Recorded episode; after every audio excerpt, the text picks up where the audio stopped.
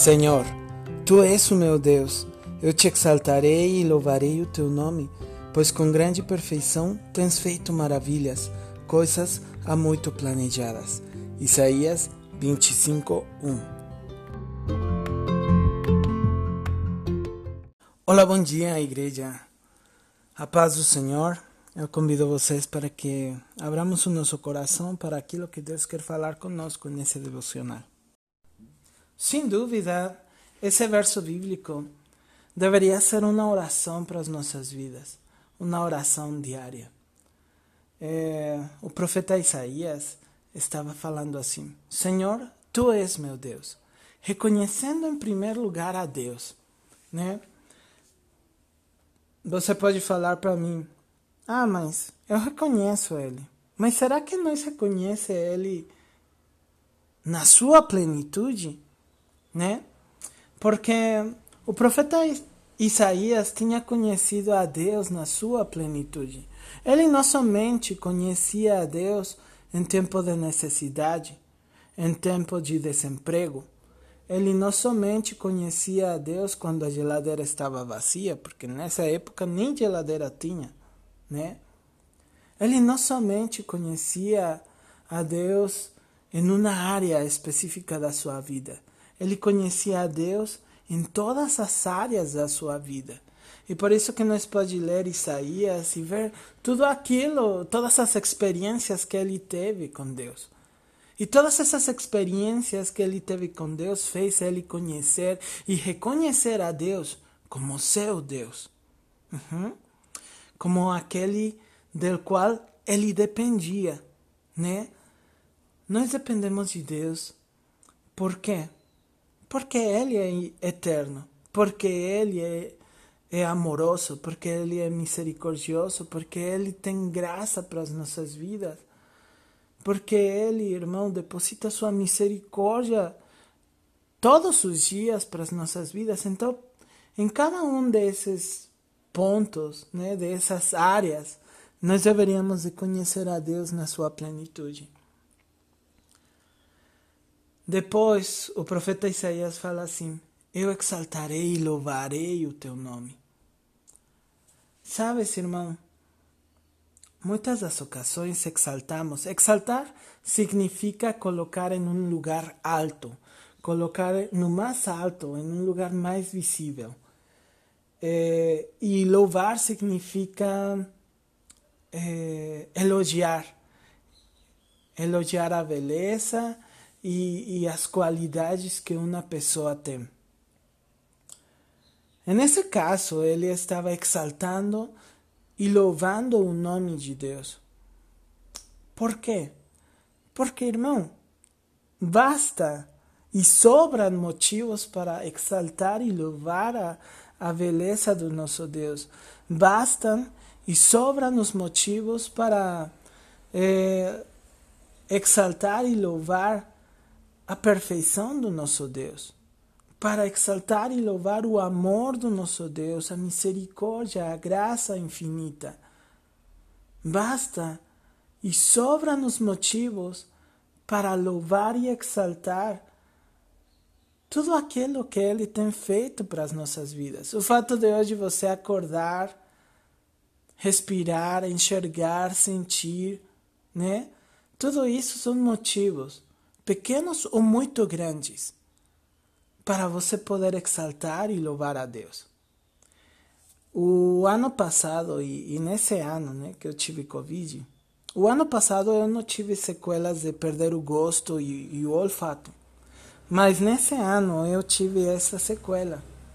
E ficou mais ou menos um mês, um mês e meio essa sequela. E sabia, irmão, eu, eu ficava chateado porque quando eu estava comendo, a comida toda tinha o mesmo gosto. Não sei, era uma, mistura de gosto muito desagradável. Parecia que eu tinha espremido uma laranja podre com um limão podre, colocado sal, açúcar e, e deixado ali apodrecer e pronto, você bebe. Essa era a sensação que eu tinha. O pior que não era somente nos sólidos, mas nos líquidos. que eu sentia esse gosto. Quando eu recuperei o olfato e eu recuperei o gosto das, das coisas, nossa, irmãos, eu louvei tanto a Deus, porque, sério, era muito chato isso. Então são pequenas coisas, as coisas às vezes nós deixamos de louvar a Deus, nós deixamos de exaltar a Deus, porque achamos que tudo isso é comum, sabias? Então, eh, pensamos que por ser comum, Deus tem a obrigação de nos dar o gosto, o olfato, o tacto, a visão todos os dias. E não. É porque Ele é amoroso, porque Ele é perfeito, é porque Ele é misericordioso que Ele deixa nós viver. Depois o profeta Isaías fala assim: Pois tu tens feito com perfeição grandes maravilhas. Irmão, a perfeição né, é o padrão de Deus. Quando você faz coisas, irmão, você pode fazer as melhores coisas, mas é no seu padrão, em um padrão humano, em um padrão de, cheio de, de erros, de defeitos, cheio de, de dúvidas, cheio de muitas coisas. Você pode ser o melhor na sua profissão, mas sempre vai ter um porém. Você pode ser o melhor chefe de cozinha, mas sempre vai ter um, um, porém na sua comida. Nem todos vão a, go a gostar dela, né? Mas quando Deus faz as coisas, Ele faz com um padrão celestial, com um padrão de Deus, com um padrão eterno, com um padrão de perfeição. E, irmão, é por isso, por essas pequenas ou grandes coisas que Deus faz, que nós teríamos que louvar e exaltar a Deus todos os dias, de uma maneira inexplicável, mesmo que o nosso louvor e a nossa exaltação seja imperfeita, mas render a melhor exaltação e o melhor louvor todos os dias da nossa vida de uma maneira o mais perfeita possível. Do nosso padrão, o melhor. O melhor que nós possa fazer. Porque, sabes, irmão, dessa maneira é como Deus faz essas coisas que há muito tempo nós temos desejado, planejado. Ele faz. E às vezes essas coisas acontecem quando você menos esperava e, e quando você menos acreditava que iam acontecer. Mas porque os tempos de Deus são perfeitos. Porque os tempos de Deus somente Ele conhece. Mas quando a bênção chega, né? Ela é maravilhosa e ela é perfeita. Quando a cura chega, ela chega perfeita nas nossas vidas.